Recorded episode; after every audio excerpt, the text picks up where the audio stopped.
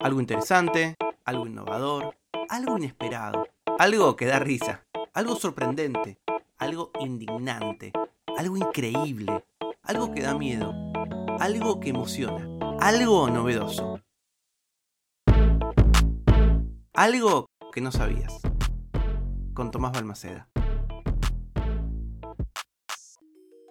Si escuchas cronológicamente algo que no sabías, eh, capaz te hayas dado cuenta que el viernes pasado no hubo episodio. La verdad es que fue un error mío.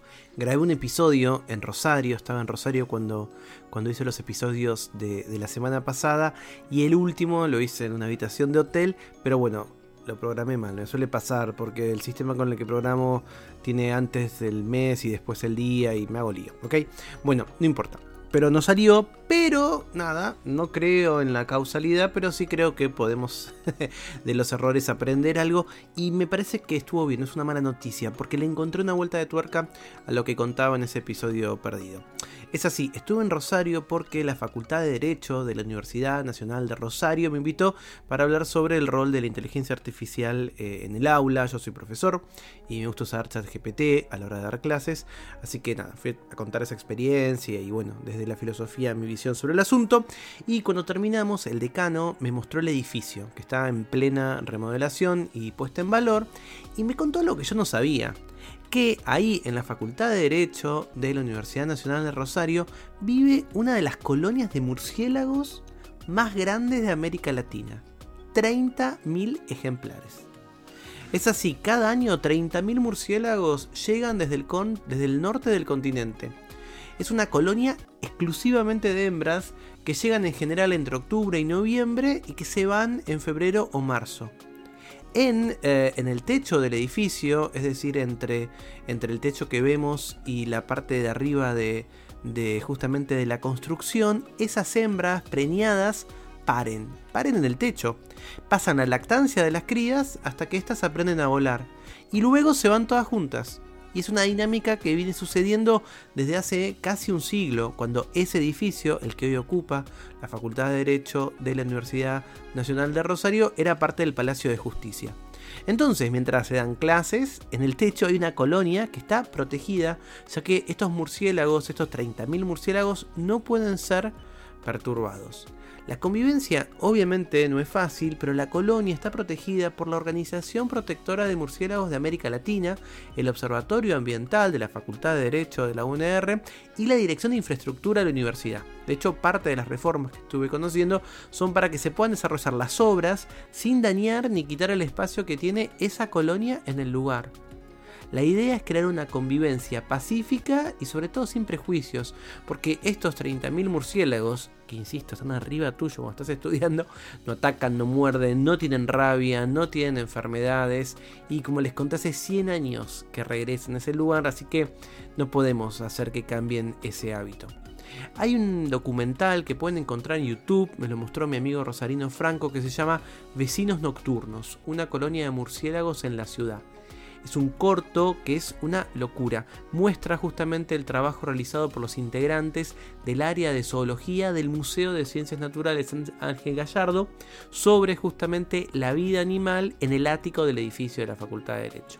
Pero bueno, quizás esto lo recontra conocías o sos incluso alumna, alumna, alumno, alumne, lo que sea de la Facultad de Derecho y decís, pero obvio, estudio con 30.000 o doy clases con 30.000 murciélagos en la cabeza y no me preocupa.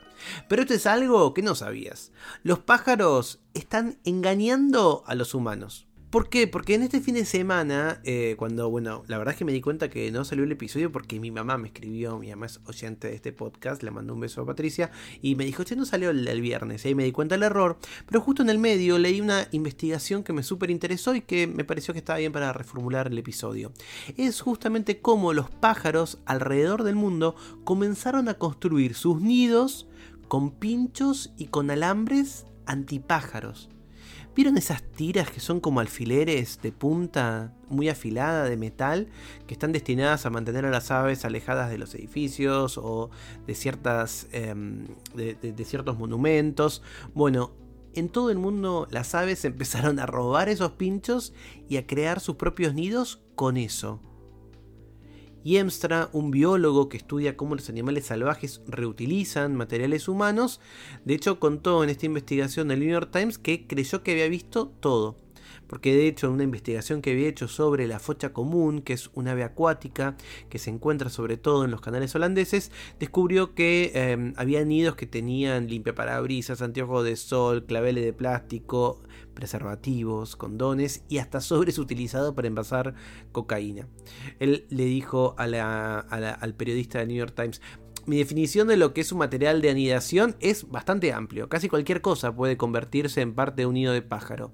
Sin embargo, no estaba preparado para lo que encontró cuando estaba, eh, lo llamaron para analizar un nido cerca del hospital de Amberes en Bélgica en julio del 2021. Ubicado en la copa de un arce azucarero, había un nido de urraca euroasiática que parecía un puercoespín punk, con delgadas varillas de metal que sobresalían en todas las direcciones. No podía creer lo que veía, dijo el investigador. Fueron pájaros que crearon nidos con púas antipájaros. Las filas de estos alfileres de metal afilados se convirtieron en parte de hace años del entorno urbano. Están instalados en los techos, en las repisas, para disuadir a las aves de posarse o de anidar en los edificios. Pero en las afueras del hospital de Amberes, esas puntas comenzaron a desaparecer y nadie sabía cómo. Bueno, eran las urracas, nos están engañando, dijo Yemstra. Estamos tratando de deshacernos de las aves, las aves están recolectando nuestras púas de metal y de hecho están creando más aves en estos nidos. Es una vuelta de tuerca brillante. Las urracas de Ambere no están solas. Durante los dos años que siguieron, Yemstra y sus colegas descubrieron otros nidos construidos por urracas euroasiáticas y cuervos carroñeros que tenían púas antipájaros describieron sus hallazgos en un artículo publicado por la revista de INSEA. Es absolutamente fascinante, dijo Mark Mindwater, experto de nidos de pájaros de la Universidad de Bangor, en Gales, que participó en el estudio. Muestra cuán intuitivas son estas aves y muestra cierta flexibilidad para encontrar nuevos materiales y usarlos. Las urracas y cuervos son miembros de la familia de los córvidos, un grupo de aves reconocidas por su inteligencia y sus habilidades para resolver problemas. Las urracas a menudo construyen nidos abovedados, ensamblando ramas espinosas en techos diseñados para protegerse de los depredadores.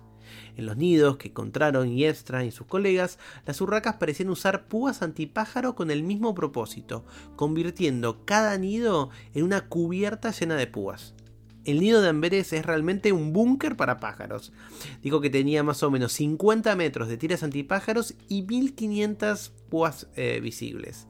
Tienes que sentirte súper seguro, ¿no? Con 500, con 1500, perdón, fragmentos de metal defendiéndose.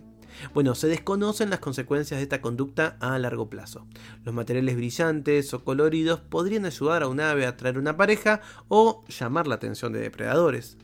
Las investigaciones sugieren que los químicos de las colillas de cigarrillos pueden ayudar a proteger a los eh, nidos de los parásitos, pero también pueden ser tóxicos para las aves.